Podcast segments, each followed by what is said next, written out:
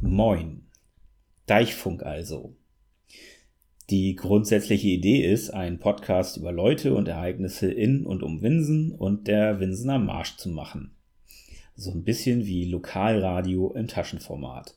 Menschen und ihre Tätigkeiten vorstellen, bekannter machen, ihre Sache damit auch ein bisschen unterstützen, insgesamt zeigen, was hier am Deich so alles los ist.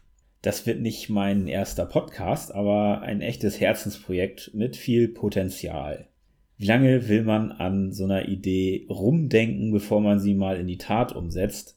Habe ich mich gefragt. Und statt es völlig zu übertreiben mit einem durchdachten Konzept, wage ich einfach jetzt hier und heute einen relativ planlosen Kaltstart. Es wird also einen Podcast geben, aber ohne festen Rhythmus, jedenfalls erstmal. Und auch ohne festes Format, sogar ohne Intro, ähm, es sei denn, mir fällt da jetzt zügig noch irgendwas Lustiges ein. Äh, das ist alles, was man auch noch später machen kann. Ähm, stattdessen fange ich einfach an und gucke mal, was so kommt und was sich so anbietet. Einen ersten interessanten Interviewgast habe ich bereits und Ideen für weitere auch.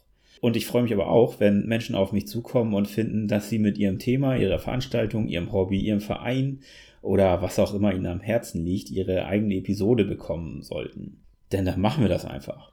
Ich habe mich ähm, als Plattform für Substack entschieden.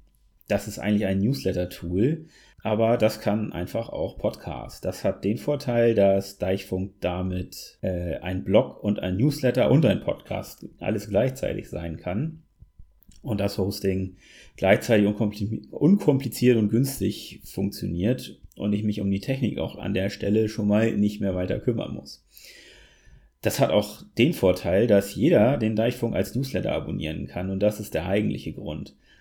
Denn die Zielgruppe für dieses Projekt ist eigentlich jeder, der hier lebt oder sich wenigstens dafür interessiert, was hier so los ist.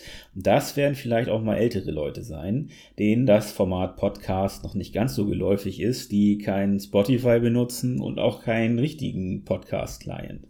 Natürlich wird man den Deichfunk in Kürze auch auf allen anderen gängigen Plattformen finden, die für Podcasts bekannt sind. Spotify nannte ich schon, Apple, Google und so weiter. Ne? Also natürlich findet man das auch da, aber man kann das auch einfach ganz simpel als E-Mail äh, in sein Postfach kriegen und sich dann direkt dort anhören.